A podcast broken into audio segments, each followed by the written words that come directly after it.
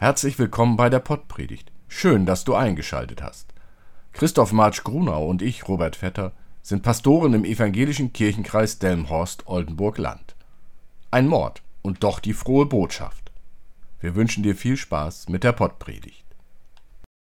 Liebe Hörerin, lieber Hörer, wenn du gleich den Text aus dem Markus-Evangelium hörst, dann denke daran, Jesus erzählt diese Geschichte, um auf Gottes Liebe und Treue auf Gottes Geduld und Verheißungen hinzuweisen. Gerade in Zeiten, in denen so vieles erschüttert wird, ist es wichtig, diese Geschichte als mutmachende Geschichte zu erkennen. Und Jesus fing an, zu ihnen in Gleichnissen zu reden. Ein Mensch pflanzte einen Weinberg und zog einen Zaun darum und grub eine Kelter und baute einen Turm und verpachtete ihn an Weingärtner und ging außer Landes. Und er sandte, als die Zeit kam, einen Knecht zu den Weingärtnern, damit er von den Weingärtnern seinen Anteil an den Früchten des Weinbergs nehme. Da nahmen sie ihn, schlugen ihn und schickten ihn mit leeren Händen fort. Abermals sandte er zu ihnen einen anderen Knecht, dem schlugen sie auf den Kopf und schmähten ihn, und er sandte einen anderen, den töteten sie, und viele andere, die einen schlugen sie, die anderen töteten sie. Da hatte er noch einen, den geliebten Sohn, den sandte er als letzten zu ihnen und sagte sich, Sie werden sich vor meinem Sohn scheuen. Sie aber, die Weingärtner, sprachen untereinander, Dies ist der Erbe, kommt, lasst uns ihn töten, so wird das Erbe unser sein. Und sie nahmen ihn und töteten ihn und warfen ihn hinaus vor den Weinberg. Was wird nun der Herr des Weinbergs tun? Er wird kommen und die Weingärtner umbringen und den Weinberg anderen geben. Habt ihr denn nicht dieses Schriftwort gelesen?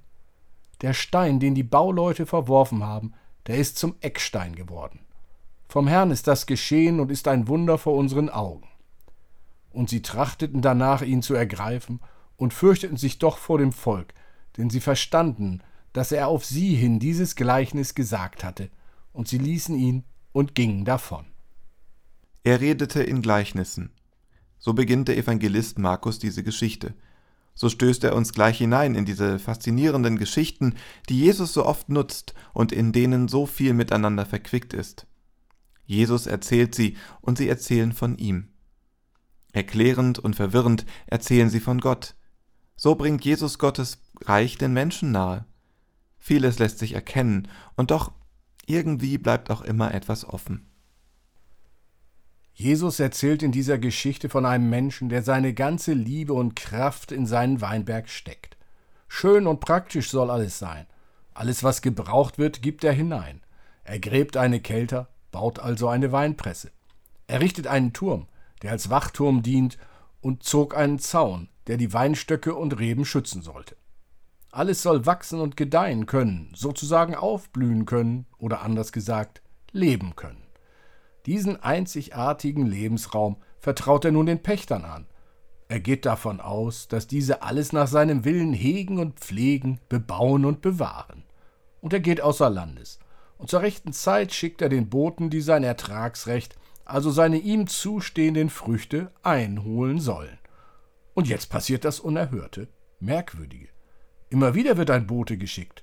Der erste wird geschlagen und fortgejagt, der zweite wird übler zugerichtet und ebenso fortgejagt.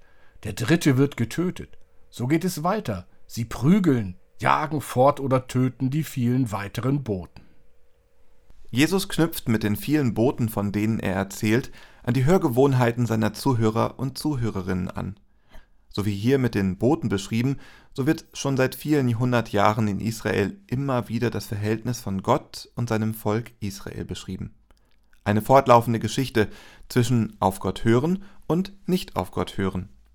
Als Geschichte, in der Gott nicht müde wird, sein Volk zu mahnen und zu rufen, zu sich zurückzurufen. Beim Propheten Hosea wird dies eindrücklich von Gott selbst formuliert. Wie kann ich dich preisgeben, Ephraim, dich ausliefern, Israel? Wie kann ich dich preisgeben gleich Sodom und dich zurichten wie Gomorra? Mein Herz wendet sich gegen mich, all mein Mitleid ist entbrannt, ich will nicht tun nach meinem grimmigen Zorn, noch Ephraim wieder verderben. Denn ich bin Gott und nicht ein Mensch, heilig in deiner Mitte, darum komme ich nicht im Zorn. Und so erzählt Jesus weiter. Gott hört nicht auf, Boten zu senden, bis er schließlich nur noch eine einzige Möglichkeit sieht, seinen Sohn. Seinen geliebten Sohn wird er schicken. Den werden sie doch hoffentlich mit Respekt behandeln. Doch die Erwartung wird enttäuscht. Die Menschen sehen und hören den Sohn, doch sie wollen nicht hören und tun, was er sagt. Vielmehr sehen sie die Möglichkeit, mit dem Sohn auch gleich den Herrn loszuwerden. So töten sie den Sohn. So hoffen die Menschen nun endlich freie Hand zu haben. Keine Bevormundung mehr durch irgendwelche Gebote. Endlich weg mit dem blöden Dein Wille geschehe. Endlich Macht in den eigenen Händen. Und schon beim Ergreifen der Macht wird deutlich, was die Menschen mit dieser Macht anfangen werden. Töten. Sie töten immer wieder. Dieses ständige Fragen, dieses ständige Was ist mit meinem Weinberg durch die Boten soll ein Ende haben. Die Fragen Wo bist du Mensch? Wo bleibst du Mensch? Warum versteckst du dich? Was machst du mit dem Geschenk des Lebens? Was machst du mit der Welt?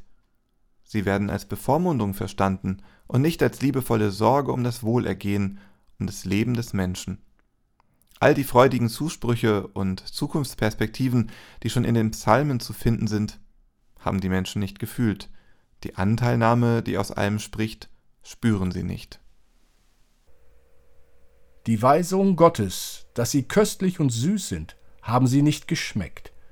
Die Lust und Kraft, wenn man gepflanzt ist an den Wasserbächen, was einen wachsen lässt wie einen Baum, sind ihnen entgangen. Dass Menschen mutig, standhaft und besonnen werden können, sie haben es nicht gespürt. Und so wird der geliebte Sohn getötet.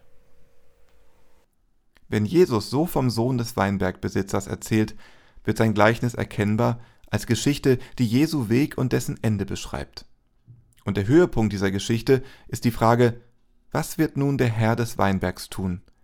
Die Frage fordert. Diese Frage fordert heraus. Wird auf den letzten Boten gehört? Wir wissen, wieder lautet die Antwort Nein. Der Bote stirbt am Kreuz. Die Frage jedoch, sie steht weiter im Raum, sie ist weiter in der Welt. Was wird nun der Herr des Weinbergs tun? Die ersten Christinnen und Christen haben ihre Erfahrungen mit Jesu Tod und Auferweckung in einem Psalmwort wiederentdeckt. Der Stein, den die Bauleute verworfen haben, der ist zum Eckstein geworden. Vom Herrn ist das geschehen und ist ein Wunder vor unseren Augen. Mit diesen Worten wird das Gleichnis weiter erzählt. Es ist ein Wunder vor unseren Augen. Der Verworfene wird zum Eckstein. Aus seinem Tod wächst Neues. Die Auferstehung weist auf die Auferstehung aller. Der Tod wird überwunden. Ostern ist der erste Tag der neuen Schöpfung Gottes. Christinnen und Christen sind von Jesus in die Welt gesandt. Wie mich mein Vater gesandt hat, so sende ich euch, sagt es Jesus. Und so sind wir als Christinnen und Christen zugleich Empfängerin und Bote, Botin und Empfänger, Besuchte und Gesandte. Und als solche können wir im Dein Wille geschehe die liebevolle Sorge hören und fühlen wenn Jesus heute zu uns käme, in die Welt käme, würdest du ihm glauben? Amen. Der Segen des Herrn und seine Barmherzigkeit komme über dich durch seine Gnade und Menschenliebe alle Zeit, jetzt und immer da und in alle Ewigkeit. Amen.